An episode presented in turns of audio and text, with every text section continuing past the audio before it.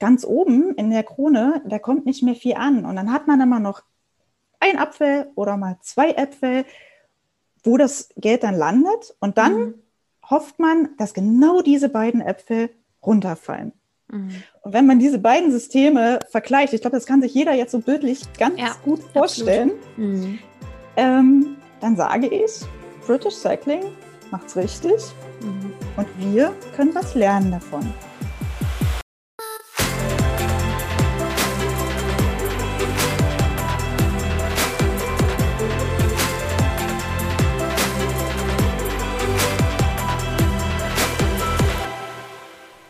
Moin und herzlich willkommen zum Equalate Sports Podcast, dem Podcast rund um das Thema Diversity und Inclusion im Sportbusiness. Ich bin Johanna Möbeyer, Gründerin von Equalate Sports, der Marke, die dir dabei hilft, Diversität auch in deinem persönlichen und/oder Unternehmenskontext zu verstehen, aktiv anzugehen und gewinnbringend für MitarbeiterInnen sowie dein Business einzusetzen. Im Equalate Sports Podcast habe ich regelmäßig eine breite und möglichst bunte Palette an tollen Menschen aus und manchmal auch von außerhalb des Sportbusiness zu Gast. Wir sprechen über die eigenen Berührungspunkte mit dem Thema Diversität, benennen Herausforderungen und diskutieren Lösungen. Alles unter der Prämisse Perspektivwechsel, Mut zur Veränderung und vor allem Machen. Auch wenn mir die Geschlechterdiversität ein absolutes Herzensthema ist, geht es bei Vielfalt um so viel mehr. Leadership, New Work, alternative Jobmodelle, Personalentwicklung und, und, und. Und genau das versuche ich mit meinen Gästinnen in diesem Podcast von verschiedensten Perspektiven zu beleuchten. Mein heutiger Podcast dreht sich nach zuletzt E-Sports auch dieses Mal um eine Sportart, der viel zu wenig Aufmerksamkeit geschenkt wird, dem Radsport. Viele kennen noch die goldenen Radsportzeiten mit beispielsweise Jan Ulrich, wo die Tour de France, die auch jetzt zuletzt wieder beendet wurde, zum absoluten Muss jedes Sportfans gehörte. Die Popularität hat seitdem doch ganz schön abgenommen. Was aber früher wie heute weiterhin ähnlich gleich blieb, Frauen finden im Radsport zumindest in der Öffentlichkeit kaum statt. Das möchte meine heutige Gästin Sina Peske gemeinsam mit ihrem Mann ändern.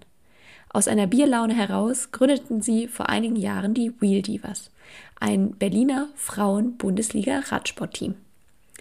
Wie sie so schön auf ihrer Website schreiben, 13 Fahrerinnen und ein enthusiastisches Team hinter dem Team bezeugen heute, Frauen und Radsport und Berlin gehören doch zusammen. Fakt ist aber leider auch, dass dies bislang noch nicht überall so gesehen wird. Die Herausforderungen, strukturell, politisch sowie von kommerzieller Seite ein solches Team aufzubauen, zu finanzieren und zu entwickeln, sind riesig. Mit Sina spreche ich erfrischend ehrlich und offen über die Hindernisse, dem Ziel 2028 Olympia näher zu kommen. Warum gerade die Politik und formelle Vorgaben eine dringend notwendige Entwicklung behindern, wo konkrete Stellhebel für Verbesserungen liegen und welche Relevanz die zuletzt angekündigte Tour de Femmes in Frankreich 2022 für die deutsche weibliche Radsportszene hat, das erfahrt ihr in dieser Podcast-Episode. Ich begrüße heute im Equalate Sports Podcast Sina Peske bei mir zu Gast und freue mich, dass du da bist. Herzlich willkommen im Equalate Sports Podcast. Ja, vielen Dank für die Einladung, dass ich heute dabei sein darf. Sehr schön. Für alle, die diesen Podcast schon kennen und äh, du bist auf jeden Fall auch schon informiert, habe ich immer so ein kleines Mini-Intro-Format, nämlich dass ich fünf kleine Kurzfragen an meine Gäste oder meinen Gast stelle und äh, bitte um quasi ganz spontane und kurze und knappe Antwort und äh, würde direkt mal mit der ersten Frage an dich einsteigen. Bist du bereit? Ja, hau raus. Sehr gut. Dann Frage Nummer eins. Hast du einen Lieblingsverein oder einen Lieblingsclub? Und welcher wäre das? Im Radsport, ähm, ja, es ist, das ist eine ziemlich schwierige Frage, muss ich sagen, weil im Radsport gibt es nicht so viele. Also ich finde ja ähm, uns eigentlich am besten. Sehr gut. nee, das kann man so stehen lassen. Das finde ich ja. völlig in Ordnung. Dann äh, ein gesundes Selbstbewusstsein gehört nämlich auch dazu. Frage Nummer zwei. Wenn du eine Sache im Radsport sofort ändern könntest, was wäre das? Oh, auch wieder eine sehr schwierige Frage, die man gar nicht so spontan ganz schnell beantworten kann. Ähm, ich sag mal, die ähm, Struktur, also eine Strukturveränderung, ich glaube, da gehen wir später auch noch mal ein bisschen näher drauf ein, was ich damit meine, gehört einfach dazu. Mhm. Super. Frage Nummer drei. Wenn du dich in drei Worten beschreiben müsstest, welche drei Worte würdest du so ganz spontan aus der Pistole geschossen wählen? Ui. Ähm, auf jeden Fall bin ich ergebnisorientiert. Mhm. Ich bin unstetig mhm. und rebellisch. Cool. Spannende ja. Mischung. Ähm, vorletzte Frage. Beende den folgenden Satz. Ich kann XXX besonders gut. Organisieren. Ich glaube, ich bin so ein Organisationstalent. Ja, das spiegelt sich, glaube ich, auch in dem, was du ja tust. Da kommen wir gleich nochmal drauf, sicherlich wieder. Super, dann Frage Nummer fünf, letzte Frage. Wenn du eine Person im Sport, im Sportbusiness, kann Radsport sein, aber auch woanders interviewen könntest, wer wäre das denn und wieso? Ja, interviewen würde ich gerne ich sag mal zweimal Freitag. Das sind zwei Frauen. Einmal ist das die ähm, Dagmar Freitag, das ist die Chefin ähm, des Sportausschusses im Deutschen Bundestag. Und äh, Gabriele Freitag, das ist die Abteilungsleiterin Sport bei der Senatsverwaltung in Berlin. Und warum, fragt man sich ja, würde ich mhm. gerade diese beiden Frauen interviewen wollen. Ähm, ich würde Ihnen gerne mal so den Spiegel hochhalten, wie es wirklich ist, wie die Situation gerade in Berlin ist und auch unser Lösungspaket gern ähm, vorstellen und mit Ihnen diskutieren, damit wir vielleicht 2028 ähm, bei Olympia wieder eine große Rolle spielen. Das klingt für dich nach einem guten Plan und äh, vielleicht lässt sich das ja auch in die Realität zeitnah umsetzen. Sehr schön. Gut, dann äh, starten wir doch direkt mal rein. Ähm, ich äh, würde wirklich mal straight äh, reindiven, vielleicht aber als kleine Einstiegsfrage noch vorab. Wir sprechen heute ja vor allem über den Radsport, was äh, grundsätzlich in meinem Podcast bisher noch durchaus zu kurz gekommen ist, aber ich das auch wichtig finde, ja mal über den Fußballtellerrand hinauszuschauen. Ähm, Frage zuerst, wie viele Fahrräder besitzt denn du? Ich persönlich? Mhm, du persönlich? ich persönlich besitze tatsächlich ein Fahrrad. Okay. Ja, sehr genau, ich besitze äh, wirklich ein Mountainbike, mit dem ich fahre. Ähm, ich hatte tatsächlich auch persönlich ein Rennrad. Äh, das habe ich mir mal irgendwann gekauft äh, mit einem, also es war ein Männerrahmen, war mir eigentlich viel zu groß. Und ähm, ich habe es jetzt dem Nachwuchs im Männerbereich geschenkt, ähm, einem Trainer, der sich ganz toll aufopfert und für seine Jungs ähm, ja rausgegeben. Und wenn ich dann mal ähm, Rennrad fahren möchte, dann darf ich mir von meinem Team eins ausleihen. Sehr gut. Ihr könnt, ihr könnt wahrscheinlich aus einem guten Fundus an Rädern ja schöpfen, sodass äh, das im Zweifel auf jeden Fall möglich ist. Aber du hast wahrscheinlich so viel Arbeit, äh, wo wir jetzt zu kommen, dass du gar nicht so viel zum Radfahren kommst, vermute ich. genau. Frag mich bitte nicht, wann ich das letzte Mal Fahrrad gefahren bin, beziehungsweise Rennrad. Das ist eine Weile her. Ja, also ich äh, mache es ja hobbymäßig auch sehr gerne und äh, seit meiner Selbstständigkeit ist es auf jeden Fall leider auch zeitlich deutlich weniger geworden. Sehr schön. Wir, genau, wir sprechen heute viel über den Radsport. Ich äh, bin mir sicher, dass viele aber die Strukturen, die im Radsport so existieren, auch nicht unbedingt kennen, ähm, auch wie so ein System dahinter ist, weil klassisch im Fußball weiß irgendwie jeder, es gibt eine erste, zweite Liga, ähm, es gibt eine Champions League. Ähm, es wäre, glaube ich, nochmal ganz wichtig, bevor wir in die konkreteren Details einsteigen, dass die Zuhörerinnen und Zuhörer auch so ein bisschen wissen, ähm, worum geht es denn eigentlich? Also kannst du vielleicht nochmal kurz und knapp erläutern, wie so das ähm, Profisystem im Radsport in Deutschland so ausschaut? Oder überhaupt das, das Ligasystem, um es mal konkreter zu sagen. Ähm, ja, klar, kann ich dir das erklären. Ich muss aber mal so ein bisschen in die Vergangenheit zurückgehen. Mhm. Ähm, wir hatten früher so ein Ligasystem, das ähnelte sich ähm, der, des Fußballs. Ne, da gab es die Kreisliga, dann gab es Bezirksligen, dann gab es die Landesligen und dann kam die Bundesliga. Und die Mädels und Jungs wurden zur Bundesliga hin trainiert sozusagen. Ne? Die mussten die ganzen Ligen ähm, durchleben um irgendwann an der Bundesliga auch daran teilzunehmen. Und das war auch in verschiedene ähm, Kategorien dann eingeordnet. Also erst in der U19, ne, dann kam die U23 und dann in den Frauenbereich rein. Heute ist es so, dass es diese, dieses Ligensystem gar nicht mehr gibt. Also das heißt, die mhm. Mädels, die irgendwann in einem Verein anfangen, im besten Falle in der U11 schon oder U13, die dann irgendwann sagen, oh, Radsport ist ganz toll, ich möchte das machen. die kommen irgendwann an den Punkt, wenn sie in die U19 kommen, dass sie dann auch Bundesliga fahren möchten. Genau, und dann gibt es nur noch die Bundesliga. Da gibt es auch nicht mehr diesen, diesen großen Sprung. Die U23 ist mit den Frauen ähm, eine Suppe. Da gibt es keine Unterscheidung mehr. Und der Sprung zwischen U19 und Frauen ist auch nicht mehr so groß. Ne? Also man hat da nicht mehr so viel Entwicklungspotenzial. Da müssen dann die 18-Jährigen mit den entwickelten 25-, 30-Jährigen fahren. Und das ist dann schon ziemlich schwierig durchzuhalten. Und da mhm. hat man mhm. natürlich auch viele Frauen und junge Mädchen, die das eben nicht schaffen, den Sprung. Und wenn man mhm. mal bedenkt, wir haben in der Bundesliga 71 Frauen, die noch dran teilnehmen. Ja, das ist Ach, krass. nicht viel. Und wenn wir mal drauf schauen, also wir können da ja noch mal ein bisschen näher einsteigen. Ähm, du sagst 71 Frauen. Kannst du das im Verhältnis setzen zu den Männern? Hast du da Zahlen parat? Wie viele ähm, auf Bundesliga-Ebene bei den Männern fahren? Oder erwischte mich, die genaue Zahl bei den Männern habe ich nicht im Kopf, aber ja, so grob. Sehen, wir haben, genau, wir haben also bestimmt mindestens das Doppelte, also mhm. auf jeden Fall. Wir haben 20 ähm, Männermannschaften in Deutschland, wenn wir es mal von den Mannschaften her nehmen, und zwölf Frauen- und Juniorinnenmannschaften gemixt. Also da sieht man schon den Unterschied. Mhm. Ne? Ja, krass. Okay. Und wenn wir mal, also das finde ich ja vor allem auch spannend, auch weil das natürlich Teil meines Podcasts auch so ein bisschen ist, das Thema Diversität und auch zu schauen, wie sind Unterschiede und Gemeinsamkeiten. Ähm, wenn man so schaut, also ich erinnere mich noch zu Zeiten Jan Ulrichs, äh, da war der Radsport grundsätzlich ja unheimlich groß. Ähm, würdest du grundsätzlich sagen, mit Blick auf so wie es heute ist, dass äh, fangen wir vielleicht auch erstmal nochmal bei Männerradsport an, dass er durchaus auch immer noch eine große Popularität hat an sich oder hat sich das in den Jahren verändert?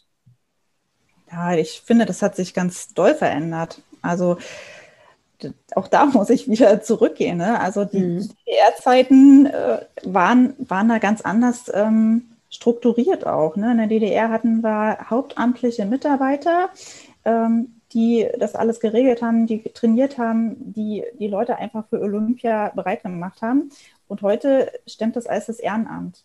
Mhm. Ja, und ähm, da liegt auf jeden Fall ein großer Unterschied. Wir haben auch ähm, bis 2012 immer noch gut aus den Altkadern gelebt, die damals in der DDR groß geworden sind. Und wenn man heute mal an die Spitze guckt, da ist nicht mehr viel übrig. Ähm, mhm. Deswegen sage ich nicht nur für die Frauen, sondern auch für die Männer, irgendwas stimmt mit unserem System nicht. Und das muss, muss irgendwas geändert werden. Ich vergleiche das gerne mal mit dem System von British Cycling.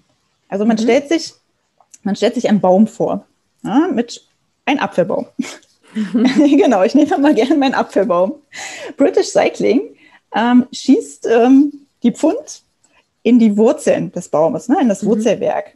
Ja, da gibt es dann Wasser und da gibt es die ganzen Nährstoffe, damit dann ein toller Apfelbaum entsteht, der ganz viele tolle Äpfel trägt und dann machen die das nicht nur mit einem Apfelbaum, sondern mit zehn Apfelbäumen. Und die Chance, dass da von diesen massenweisen Äpfeln, dass da ganz viele runterfallen, die dann ne, gut sind, die ist natürlich sehr hoch. Das ähnelt so ungefähr dem Prinzip der DDR oder mhm. heute Tschechei zum Beispiel. Mhm. Bei uns ist es so, da ist im Wurzelwerk des Baumes eine Wüste. Ich sage mal so eine Ehrenamtswüste. Mhm. Ja, da kommt nicht so viel an. Und wenn man dann weiter hoch will, in die Krone des Baumes, da sind ganz viele ähm, Systeme dazwischen. Da gibt es den DOSB, den Bund Deutscher Radfahrer, Landessportbund, Senatsverwaltung. Die wollen auch alle was von diesen Geldern abhaben. Und ganz oben in der Krone, da kommt nicht mehr viel an. Und dann hat man immer noch ein Apfel oder mal zwei Äpfel, wo das Geld dann landet. Und dann mhm. hofft man, dass genau diese beiden Äpfel runterfallen. Mhm. Und wenn man diese beiden Systeme vergleicht, ich glaube, das kann sich jeder jetzt so bildlich ganz ja, gut vorstellen, mhm. ähm, dann sage ich, British Cycling macht es richtig mhm. und wir können was lernen davon. Mhm. Ja, also wenn man sieht, dass im, ähm, allein in Berlin äh, die Männer lassen wir es 15, 20 Fahrer sein, die ne, diese gefördert werden, Kadersportler über einen Landesstützpunkt, über einen Bundesstützpunkt zu einer Frau. Mhm. Das ist, ne, das wollen wir nicht. Also Ziel sollte wirklich sein, dass auf drei Männer dann eine Frau kommt. Da mhm. wollen wir hin. Mhm. Das heißt aber im Prinzip, wenn ich dich richtig verstehe, wir haben zum einen ein systemisches Problem oder eine Herausforderung, dass grundsätzlich nicht so viel ähm, Gelder, Priorität ähm, in den Radsport gesteckt wird, vielleicht auch im Verhältnis zu ähm, beispielsweise natürlich der großen Sportart in Deutschland eben Fußball. Und dann aber vor allem, wenn ich dich eben auch richtig verstehe, und wir kommen ja nachher auch auf das, was ihr tut, nochmal zu sprechen, dass dann eben das Geld, was da ist, auch mit unterschiedlicher Priorität auch an äh, in dem Falle Männer versus Frauen Radsport investiert ähm, wird, richtig? Ja, das hast du richtig ausgedrückt. Ähm, ich sag mal, wir brauchen ja im Radsport auch gar nicht so eine extreme Infrastruktur wie in anderen Sportarten. Also wir brauchen kein Fußballstadion. Ne?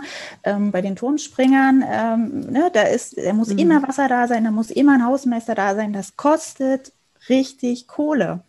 Wir brauchen Material, wir brauchen die Fahrräder und unsere Infrastruktur ist aber die Straße. Ja. Und die ist ja sowieso da. Da gibt ja ähm, Berlin auch gar kein Geld für aus. Also das Einzige ist das Velodrom.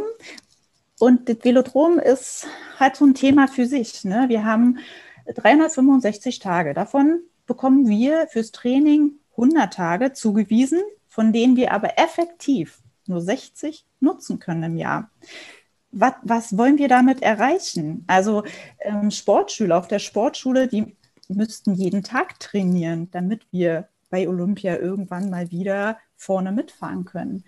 2021 ähm, haben wir null Tage bis jetzt. Ne? Mhm. Impfzentrum wurde eingerichtet, dann hieß es ja bis April, maximal Mai. Wir haben Mitte Juli. Wir haben nächstes Wochenende Bundesliga Bahn da fahren meine Mädels hin ohne Training. Wir haben mhm. im August die deutschen Meisterschaften. Da werden die Mädels dran teilnehmen ohne Training. Also äh, ja, ja, schwierig. Ja?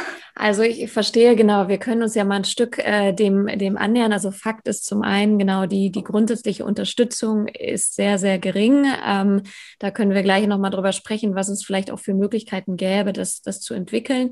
Und dann klar, Corona, wenn ich dich jetzt auch richtig verstehe, hat natürlich dem Ganzen nochmal doppelt und dreifach äh, den Boden genommen und äh, führt natürlich zu doppelten Herausforderungen, auch was, was, das, was die Situation und wahrscheinlich auch die Wettkampfsituation angeht, gehe ich mal von aus. Ne?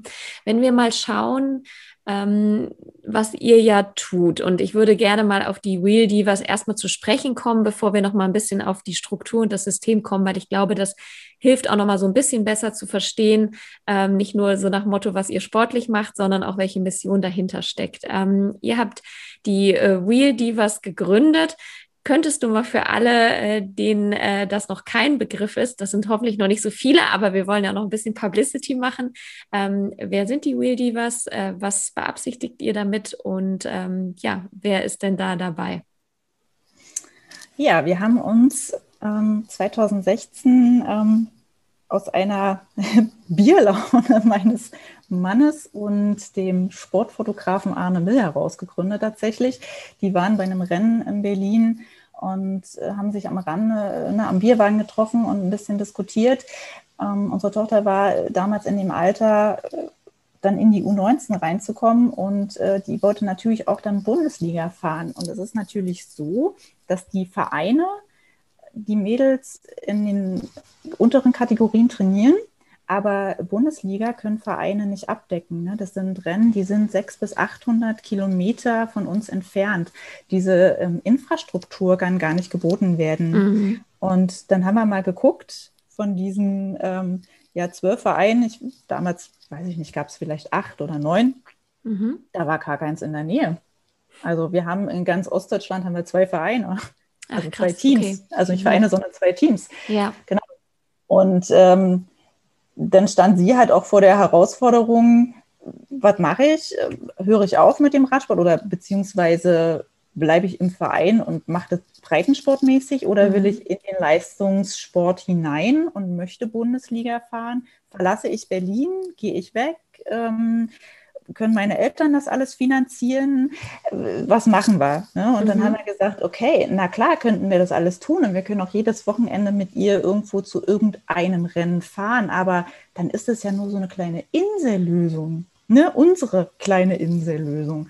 Und da haben wir gesagt, das, das funktioniert, aber das nützt den anderen Mädels ja nichts, ne? die danach kommen in den Verein. Die kleineren Mädels, die brauchen ja auch eine Perspektive. Und wenn sie die hier gar nicht haben, dann wissen die gar nicht, für was mache ich das eigentlich alles. Ne? Und wenn dann so ein kleines Mädchen auf die Sportschule möchte, dann weiß sie, ich möchte das professionell machen. Also mhm. ich möchte damit Erfolge erzielen. Und dann haben wir gesagt, okay, kann ja nicht so schwer sein, dann machen wir es selber. ja? Wir sind schon ein bisschen verrückt, sage ich immer. Man muss verrückt sein, so ein Team zu gründen. Man muss aber ähm, auch ein bisschen die Träume wahrscheinlich haben und ich glaube, daraus entsteht ja ganz viel. Richtig. Und wir haben halt eine Vision gehabt und die mhm. ähm, verfolgen wir halt auch seitdem. Ja, wir waren ein bisschen blauäugig, muss ich sagen, auf jeden Fall, weil ich habe es mir nicht so äh, krass vorgestellt. Ja. Ähm, ja, wie viel, wie viel Arbeit wirklich eigentlich dahinter steckt. Ähm, aber wir sind da reingewachsen. Wir hatten ja beide vorher ähm, keine Ahnung vom Radsport. Mhm. Mein Mann kommt aus dem Triathlon. Ich habe Leichtathletik gemacht, also Radsport war nie ein Thema für uns. Mhm. Wir sind da aber, glaube ich, mittlerweile ganz gut reingewachsen und ja, haben dann so ein bisschen ähm, unsere Trümmertruppe ähm, aufgestellt, haben dann mit vier Fahrerinnen angefangen im ersten Jahr und haben uns dann so ein bisschen erweitert und ja, haben uns von Jahr zu Jahr gegen ganz viele Windmühlen auch gekämpft, gegen ganz viel Bürokratie in Berlin gekämpft. Es war manchmal sehr, sehr hart. Mhm. Und ähm, bis man dann wirklich so ein Standbein wirklich fest auf dem Boden hat und sagt, wir sind hier und ihr kriegt uns hier nicht weg. Also es gab ja auch Stimmen, die wollten uns nicht haben, weil mhm. wir vielleicht auch Konkurrent sind zu den Männern. Die könnten mhm. uns ja vielleicht irgendwas wegnehmen. Und ja, deswegen war es dann doch ganz schön schwer, die ersten ein, zwei, drei Jahre. Mittlerweile sind wir so gefestigt, auch in unseren ähm, Strukturen und Persönlichkeiten, in unserem Team, die uns unterstützen auch, dass wir sagen, wir gehören einfach zu Berlin ja. dazu. Ja, cool. Wir sind laut und wir sind rebellisch. Sehr schön. Das heißt, genau, ihr habt ein, ein Frauen-Radsport-Team gegründet, die Wheel Divas. Und wie viele Frauen fahren denn bei euch aktuell im Team mit? In der aktuellen Saison sind es 13. Mhm. Mhm. Und ähm, du sagtest ja schon äh, oder hast schon angedeutet, auch was für Arbeit da drumherum ist. Hast ja auch gemeint, dass eben Vereine, die es vorher gab, äh, du hast auf deine Tochter auch referiert, das eben auch teilweise gar nicht stemmen können. Das heißt, ähm, wer hilft denn bei euch im Hintergrund, beziehungsweise ähm, wie stemmt ihr das denn erstmal von der Organisation? Auf das Finanzielle würde ich gleich im nächsten Schritt nochmal eingehen. Ja, ich sag mal, von der Organisation ist es tatsächlich so, dass wir 90 Prozent bis 95 Prozent unserer Freizeit investieren für das mhm. Team. Du und dein Mann, richtig? Richtig, genau. Mhm. Wir haben ähm, mit dem Clemens Ludwig, unseren ähm, sportlichen Leiter, seit ich glaube 2017, also ziemlich am Anfang gleich mit, der uns ganz viel von dieser Sportorganisation abnimmt, der dann auch Rennen organisiert und mit den Veranstaltern ähm, Einladungen zu Rundfahrten, alles organisiert, immer mit dabei ist. Also es gibt kaum irgendwelche Rennen, wo er dann mal nicht dabei ist. Da sind wir richtig dankbar dafür. Wir haben jetzt seit letztem Jahr den Danilo, einen zweiten sportlichen Leiter dazu bekommen, der das Ganze auch mit unterstützt. Und das macht es einfach auch so ein bisschen leichter mittlerweile.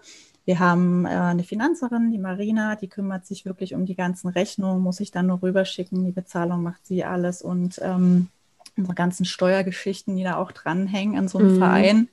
Genau. Dann haben wir noch ähm, ja ein, zwei Betreuer, die dann auch mal mitfahren zu den Rennen. Wir haben noch äh, den Mike dazu bekommen, der in der Fördermittelakquise uns unterstützt in diesem Jahr. Also es, es wird, wir finden immer mehr Menschen, die sagen, mhm. ich finde das total toll, was ihr macht und ich finde eure Vision toll und ich würde gerne ein Teil dessen sein. Ich möchte ne, ein Teil dieser Erfolgsgeschichte, die wir schreiben wollen, sein. Ja, cool. Und ähm, ich glaube, unser gemeinsamer Überschneidungspunkt ist ja auch Annalena Behringer, äh, die von, äh, ja, im Podcast, wo du auch zu Gast warst oder du mit deinem Mann und ähm, die euch meines Wissens im Marketing und äh, ja, im Branding, so heißt es, glaube ich, unterstützt. Ne? Aber korrigiere mich, wenn ich das nicht ganz korrekt sage, was sie bei euch alles einnimmt. Nein, richtig, das ist genau richtig. Und Annalena war eine besondere Begegnung für uns. Ähm, ich hatte auf der Seite des Landessportbunds, auf der Internetseite, gibt es auch so eine Ehrenamtsbörse, wo man sich so mhm. eintragen kann. Und ich habe tatsächlich immer mal geschaut, Mensch, tragen sich da wirklich Menschen ein, die ein Ehrenamt suchen? Und ich habe tatsächlich ihren Eintrag gefunden. Cool. Und habe mich sofort bei ihr gemeldet, habe ihr eine E-Mail geschrieben. Wir haben uns dann noch zeitnah getroffen und ähm, die Chemie stimmte sofort. Super. Und sie hat gesagt, ich bin dabei, ich finde euch irgendwie toll.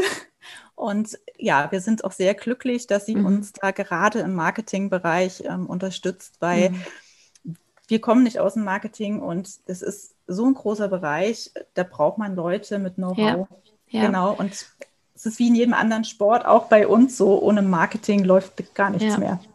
Ja, vielleicht können wir da sogar, ist vielleicht sogar ein gutes Übergangswort. Also, was nochmal deutlich wird, es ist eben auch nicht nur einfach Radfahren. Das ist, glaube ich, oder ist hoffentlich allen klar, nicht nur denen, die sowieso Rad fahren, aber auch alle, die wissen, wie professioneller Sport läuft. Nämlich, da ist ganz viel Rennorganisation, ähm, aber auch Ernährungsthematik und am Ende des Tages, wie du sagst, ne, Marketing, Logistik und die Rennen finden ja auch quer über, also Bundesliga ist wahrscheinlich logischerweise nur quer über Deutschland verteilt statt, wo ihr dann auch ganz viel, zumindest in Nicht-Corona-Zeiten unterwegs seid. Ne? Ähm, vielleicht da nochmal eingestiegen. Also ja, ihr lebt jetzt aktuell viel auch von dem Ehrenamt und dass Leute eben eure Mission gut finden und sagen, wir wollen da unterstützen, wir wollen was verändern.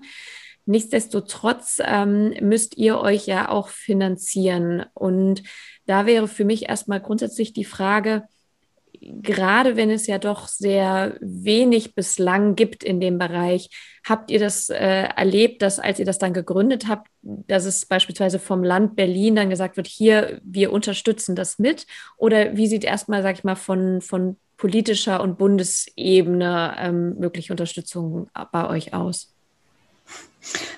Ja, am Anfang war es tatsächlich so, dass wir erstmal um die Anerkennung kämpfen mussten beim Land mhm. Berlin. Also da gab es nicht, wir finden das toll, was ihr machen wollt und wir unterstützen das, sondern wir mussten tatsächlich gut ein halbes Jahr dafür kämpfen, dass wir überhaupt eine Sportförderwürdigkeit bekommen, die ja Grundvoraussetzung ist, um dann Förderung zu erhalten. Berlin ist Sportmetropole. Berlin hat Geld so ne, mhm. für den Sport. Und dachten wir, ja, da muss doch ähm, das Land sich hinstellen und sagen, toll, dass da welche sind, die eine Vision haben, die da machen und tun. Das Ganze müssen wir unterstützen. Aber das war nicht da. Das war mhm. einfach so ein Trugschluss. Da haben wir uns ähm, ja mehr erhofft. Ähm, es war so, dass wir in dem, ich glaube, im zweiten Jahr dann auch mal einen Förderantrag gestellt haben beim Landessportbund auf Materialförderung, so mhm. Vereinsförderprogramme, die mhm. gibt es ja auch. Und da haben wir auch eine tolle Förderung bekommen, wo wir unsere ersten Fahrräder auch von kaufen konnten. Das war natürlich toll in dem Moment, aber wenn wir ganz ehrlich sind, ein Tropfen auf dem heißen Stein. Mhm. Und es gibt ja in Berlin die Lotto-Stiftung, die mhm. ähm, fördert erste Bundesligen. Und da ist der Radsport als olympische Sportart auch mit äh, involviert. Und da gibt es ja keine zweite Liga oder so. Wir sind halt automatisch die erste Bundesliga und werden mit dem Fußball halbwegs gleichgestellt. Mhm. Also haben wir da auch einen Förderantrag gestellt. Frag mich nicht, wie lange ich dafür gebraucht habe, um diesen Antrag auszufüllen. Wochen. Ja, das ist wahrscheinlich Hier die ohne Ende. deutsche Gründlichkeit, um es mal so zu nennen. Ja, richtig. Also das ist nicht so, ich fülle mal drei Zeilen mhm. aus. Das ist richtig viel Arbeit, die da drin steckt, da erstmal durchzuschauen, wie es funktioniert. Und ja, wir haben dann auch äh, im Jahr 2020 eine Förderung bekommen mhm. von der Lotte Stiftung.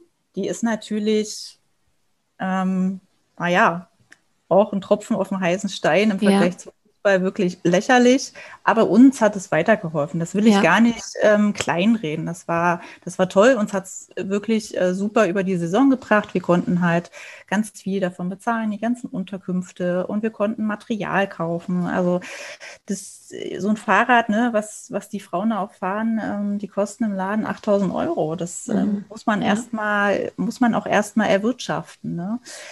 Jetzt im Jahr 2021 habe ich den Antrag erneut gestellt und er wurde abgelehnt. Mhm. Äh, Grund dafür, wir haben als Radsport, äh, müssen wir eine vordere Platzierung erreichen, um in die Förderung zu kommen. Weil wir ja nur eine Randsportart sind, weil wir eben mhm. Fußball spielen. Und unsere Liga bestand eigentlich aus elf Rennen, von denen Corona-bedingt drei stattfanden. Ich habe dann auch einen Widerspruch eingelegt, Leute, das ist doch gar keine Regelsaison gewesen. Also drei Rennen von elf. Ja. Ähm, ne, da ja, kann man auch vorne sein, aber das ist doch viel schwieriger. Also wir hatten ja nicht mal die Chance richtig. Dann wurde die ganze Liga vermixt mit den Juniorinnen, die dann noch ein Rennen mehr hatten und mehr Punkte. Aber all meine Argumente mhm. wurden nicht gehört oder wollten nicht gehört werden wir haben dann ähm, wirklich, wir waren am Verzweifeln, mhm. dass, dass man einfach die Ohren nicht aufgeschlossen hat und dass man gesagt hat, ich habe immer den Satz äh, im Ohr, ich glaube, den hat der Geisel direkt gesagt, äh, niemand soll durch die äh, Corona-Pandemie benachteiligt werden, auch nicht mhm. im Sport. Mhm. Wie mir gesagt habe, aber das war doch eine Benachteiligung. Warum tut ihr nichts? Wir haben eine ähm, Politikerin, die Iris Sprange aus ähm, Marzahn. Mhm hat es mitbekommen und die hat dann mal, die hat mal nachgefragt. Also die hat wirklich uns mal angerufen und hat gesagt, was, was ist denn das bei euch? Und die haben wir das erklärt und hat sie gesagt, das kann ja gar nicht sein. Mhm. Warum, mhm. warum passiert da nichts in der Politik? Und äh, sie hat ihre Unterstützung angeboten. Sie hat auch einem Geisel einen Brief geschrieben. Das ist jetzt aber auch schon ganz schön lange her. Mhm. Es kam das, null Reaktion. Ne? Das heißt, ihr habt äh, genau diese Förderung jetzt für dieses Jahr aktuell nicht bekommen, beziehungsweise ist ähm, abgelehnt worden, was ja ergo bedeutet, auch wenn du sagst, es ist ein Stück weit ein Tropfen auf einen heißen Stein, aber wahrscheinlich besser als nichts. Ähm, wie sieht es denn, also Stichwort, äh, weil ich ja auch über Sportbusiness spreche, mh, hm, wie sieht es denn mit anderen Einnahmequellen aus? Also das Erste, was natürlich sehr nahe liegt, sind äh, SponsorInnen. Ist es euch möglich ähm, oder habt ihr Sponsoren aktuell und ähm, wie stellt sich die Situation da mit Blick auf ähm, auch dort vielleicht noch zukünftig mehr Sponsoren zu bekommen? Wie ist da bei euch aktuell der Status quo? Ja, wir haben unsere Sponsoren, die wir haben, die sind eigentlich von Anfang an dabei. Also die haben auch in Corona-Zeiten zu uns gehalten. Die haben gesagt, wir sind dabei, wir bleiben dabei, mhm. ihr müsst ähm, weiter überleben sozusagen und wir unterstützen euch. Mhm. Also das sind ähm, viele kleine. Also wir haben nicht wie andere Teams den einen großen Sponsor, der dann auch äh, im Namen des Teams mit verankert ist. Ähm, wir haben halt viele kleine. Ja, das ist ja. ja Fluch und Segen gleichzeitig. Ne? Viele kleine bringen auch nicht die Masse an Geld. Mhm. Viele sind auch ähm, da bekommt man Sachspenden. Äh, ja, oder, ja, ne, ja. Dieses klassische Bargeld, das ist mhm. immer schwierig, ne, auch bei mhm. Unternehmen. Hat aber auch den Vorteil, wenn mal einer wegbricht, dann bricht nicht gleich das ganze System zusammen und das ganze Team. Was, was wir ja auch schon in den letzten mhm. Jahren mitbekommen haben bei anderen Teams, die sich dann gegründet haben. Nach zwei Jahren waren sie wieder weg vom Fenster, weil der große Sponsor weggebrochen ist. Das passiert nicht. Das heißt aber am Ende des Tages, es wäre natürlich sinnvoll für euch, einen, sag mal, einen Hauptsponsor trotz allem zu haben, weil er auch eine gewisse Planungssicherheit, denke ich mal, mit sich bringt. Ähm, ich kenne es natürlich beispielsweise aus dem, dem Frauensport. Äh, auch da ist es ja immer so ein bisschen so ein Henne, also Frauenfußball, sorry, ist ja immer so ein bisschen Henne-Ei-System. Äh, Stichwort Medialisierung versus Sponsoring, weil einerseits sagt man, gut, ähm, wenn Sponsoren da sind, so dann sind mehr Gelder da, professioneller zu werden, dann wird auch das Produkt Sport attraktiver und damit auch potenziell wird es eher beispielsweise im Fernsehen gezeigt. Dadurch steigert sich das. Ähm, genau andersrum gedacht, und das ist ja leider meistens die Argument Argumentation zu sagen, so, es gibt keine Medialisierung, sprich, man wird nicht einer breiten Masse gezeigt und dann wiederum ist man halt meistens für Sponsoren eher uninteressant her, zumindest. Kannst du das im Radsport so bestätigen? Vollkommen. Das kann ich mhm. vollkommen bestätigen. Ähm, wenn man mal guckt, wo, wo, ja, wo ist die Sichtbarkeit des deutschen Radsports? Ne? Wo findet der in den Medien statt?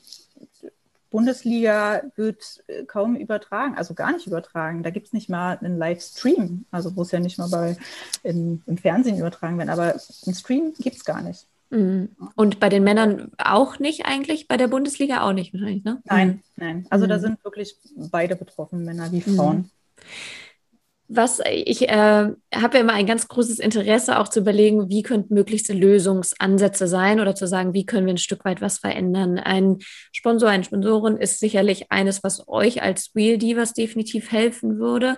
Ähm, hast du so, ich sag mal, zwei, drei Punkte, wo du sagst, das würde entweder dem Radsport allgemein oder gerne natürlich auch dem Frauenradsport strukturell helfen oder das wären Hebel, um dort eine grundsätzlich bessere Situation zu schaffen?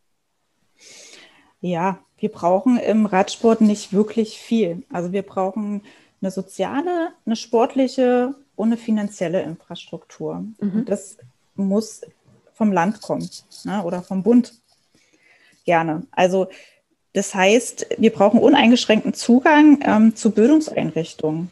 Das heißt, ein duales Studium in Berlin ist jetzt auch schon möglich, aber nur mit einem Kaderstatus. Das heißt, wenn ich schon äh, professionell bin, wenn ich in der Entwicklung bin und noch keinen Kaderstatus habe, ist ein duales Studium nicht möglich. Und es ist ein Volltime-Job, dieser Radsport. Das muss man mal sehen. Ne? Die studieren die Mädels Fulltime und müssen auch ihr Training absolvieren die fahren zwei, drei, vier Stunden Rad pro Tag. Das ist nicht ähm, mit in die Schwimmhalle mal eine Stunde hin und her geschwommen und dann wieder nach Hause gegangen. Da steckt viel mehr dahinter. Ähm, dann brauchen wir einen uneingeschränkten Zugang ähm, zu Sporteinrichtungen, mhm. wie den Velodrom. Ja. ja. Wenn wir nicht trainieren können, dann, dann kann man auch nichts erwarten. Und wir brauchen einen uneingeschränkten Zugang zu öffentlichen Mitteln. Mhm. Und zwar direkt vom Land, ohne dass da irgendwie ein Landessportbund oder irgendwas dazwischen geschaltet ist.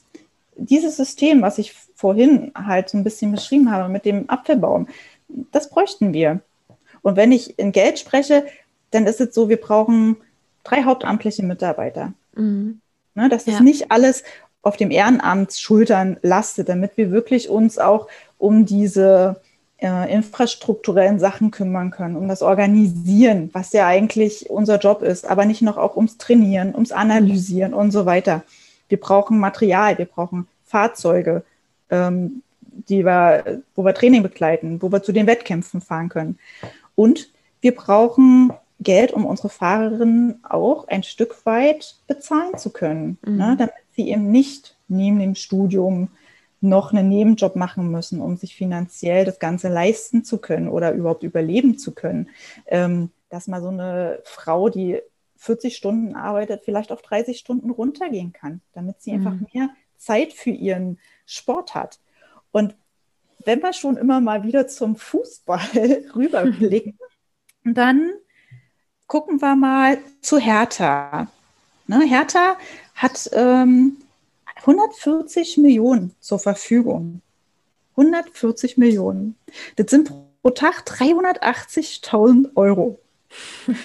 pro Tag. Mhm. 380.000 Euro reichen mir ein Jahr vollkommen und ich blicke in Richtung Olympia. Ja. Ja. ja, das ist, ich glaube, ein ganz, ganz wichtiger Punkt, den du bringst und der am Ende ja bei all diesen Punkten auch mitschwingt, dass es ist ein Stück weit auch eine, eine gesellschaftliche Verantwortung oder eine Priorisierung, ähm, wie man beispielsweise am Standort Berlin, aber am Ende des Tages ja auch am Sportstandort Deutschland, um es mal so zu sagen, ähm, den Sport entwickeln möchte. Ne? Und äh, was auch sehr klar bei dir ja wird, korrigiere mich, wenn ich was Falsches sage, aber dass ja vor allem dieses wie kannst du von früh auf Strukturen ermöglichen, dass der Übergang von Jugend hin zur professionellen, ähm, in dem Fall Radfahrerin, und das gibt es ja in anderen Sportarten auch, so gewährleistet ist, dass man eben auch, äh, ich sag mal, als eine Person, die jetzt nicht im Backkonto irgendwie eine halbe Million hat, weil es einem privat irgendwie gut geht, halt diesen Sport bekleiden kann. Ne? Und ja, das also finde ich immer wieder einen wichtigen Punkt. Ich würde gerne noch zu guter Letzt auf eine Sache kommen, weil mich interessieren würde, ob wie deine Einschätzung dazu ist. Es gibt jetzt ja, wurde gerade zuletzt ja verkündet, ähm, eine äh, Tour de Femme avec Swift heißt die offiziell, weil sie einen Namens- und Hauptsponsor mit Swift haben, ähm, die 2022 stattfinden soll. Sprich, das ist eine ja, äh, Tour de France für Frauen, um es mal so zu übersetzen, die meines Wissens am Tag startet, wo der letzte Tag der Tour de France der Männer ist und ich glaube eine aktuell siebentägige ähm, Rennserie beinhaltet. Äh, das ging auf jeden Fall ein bisschen durch die Presse. Es gab auch in der Schweiz jetzt gerade zuletzt ja eine Initiative, wo auch Radrennen ähm, wieder ein bisschen in den Vordergrund geschoben wurde. Was, äh, äh wie blickst du auf diese Entwicklung? Erstmal vielleicht ganz allgemein gefragt. Hilft euch das? Naja, ich würde sagen, es wird auf jeden Fall einen Impuls auslösen. Mhm. Die Frage ist halt nur, ob Deutschland dann den Knall hört. Mhm. Also ich muss mal sagen, dass die Radsportfunktionäre in Deutschland, die haben vollkommen verschlafen das Thema Sichtbarkeit und Marketing, was wir vorhin mhm. schon hatten. Ne? Wo, wo, findet dieser Radsport in den Medien statt? Den gibt es nicht. Und es ja. ist auf jeden Fall eine Chance, auch äh, sichtbarer zu werden, allgemein im Radsport und speziell auch bei den Frauen. Ja, ich habe mm, also ich habe in dem Artikel, ich weiß allerdings nicht genau, wie aktuell der ist oder ob es dazu noch schon neueste Entwicklung gab, aber mit Blick auf die Tour de Femme hieß es, äh, theoretisch werden die Medien Live-Rechte oder können in 54 Ländern übertragen werden. Und ähm, tatsächlich stand dort aber dabei, dass äh, sich die ARD ZDF bislang dazu noch nicht geäußert hat, ob sie diese Rechte nutzen wollen würden. Ähm, das spielt ja, wenn ich äh, dich richtig verstehe, durchaus auch genau in diese Thematik rein, ob da jetzt Funktionäre mit äh, ihre Finger, sag ich mal, im Spiel haben oder am Ende es natürlich jetzt das öffentlich-rechtliche ist. Aber auch das ist ja etwas, was in die Gesamtrechnung mit reinspielt, zu sagen, wir zeigen Haltung, wir wollen, dass der Standort Deutschland dort an Relevanz gewinnt im Radsport oder im Frauenradsport. Und für uns ist es eigentlich selbstverständlich, dass wir uns dazu bekennen und das zeigen. Siehst du das auch so oder wie ist dein Blick darauf? Ich sehe das auch so. Also wenn, mhm. wenn wir was erreichen wollen, wenn wir eine Veränderung wollen, dann muss es einfach gezeigt werden. Mhm. Und dann muss ja. sich ARD und ZDF einfach positionieren und sagen, wir wollen das. Ja. Ja. Ja, ich bin also bin durchaus gespannt, wie sich das entwickelt. Ich werde es auf jeden Fall verfolgen. Ähm, äh, zu guter Letzt, äh, vielleicht noch mal ganz kurz. Ich habe immer ja dieses Format. Ich hatte es dir vorhin auch schon noch mal erzählt, äh, dass wir eine Frage von der Vorgängerin haben. Ähm, würde allerdings, bevor wir das machen, noch, äh, weil ich weiß, dass ihr immer Hilfe ja auch sicherlich trotzdem gerne annehmt. Wenn jetzt äh, jemand sagt, Mensch, ich habe äh, Lust, entweder mit Blick auf Sponsoring, mit Blick auf Ehrenamt oder Ähnliches zu unterstützen, wie kann diese Person Person euch erreichen? Ja, ganz ähm, easy über unsere Internetseite ne, www.vidivas.com oder über Facebook, Instagram.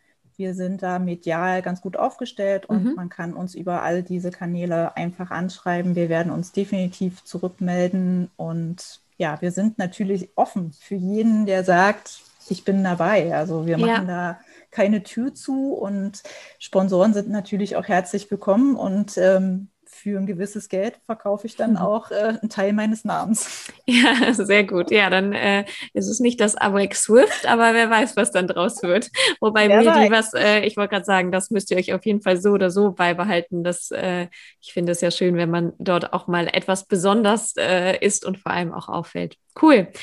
Sehr schön. Dann äh, zu aller guter Letzt, äh, bevor wir zum Ende kommen, die Frage von deiner Vorgängerin in diesem Podcast, das war Leonie Fabisch. Das ist eine ehemalige Kollegin von mir und die arbeitet, nicht erschrecken, äh, die arbeitet in der E-Sports-Abteilung. Und ähm, wir haben viel über das Thema Gaming und E-Sports gesprochen. Und ihre Frage lautete, wenn man mal in so eine Glaskugel zehn Jahre in der Zukunft gucken würde, ähm, hat sie so ein bisschen mal gefragt, ob man dann wohl samstags abends mit der Familie, äh, ob man da noch vor der Sportschau sitzt und ob in der Sportschau dann vielleicht eher League of Legends und ähnliche E-Sports-Spiele gezeigt werden oder ob es die Sportschau vielleicht überhaupt noch gibt und äh, hat um die Einschätzung der nächsten Gästin, also um deine gebeten. Also ich hoffe, dass es die Sportschau noch gibt, aber vielleicht nicht unbedingt mit dem E-Sport. Also ich bin dann doch eher für die Muskelkraft und ähm, den, den Sport im klassischen Sinne. Aber ähm, wenn es wirklich darum geht, eins der beiden, dann ähm, vermute ich, dass es eher auch in die E-Sports-Richtung geht, mhm. weil das Thema natürlich immer präsenter wird und ähm, immer mehr Raum auch einnimmt in der heutigen Zeit. Ja, absolut. Du hast natürlich auch die Chance, eine Frage unbekannterweise an äh, den nächsten Gast oder die nächste Gästin zu stellen. Hast du eine Frage parat, die dir auf der Seele brennt, die also kann äh, auch im Radsport sein, die kann auch allgemein zum Thema Sportstrukturen sein oder ähnliches. Du kannst tatsächlich völlig frei hinausfragen.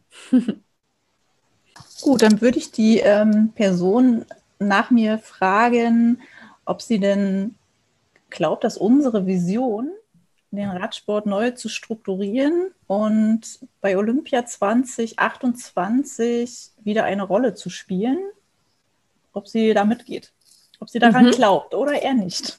Ja, sehr gut. Ja, ich äh, habe äh, schon grob im Kopf, wer mein nächster Gast oder Gästin sein wird, aber sehr schön. Werde ich definitiv weiterleiten.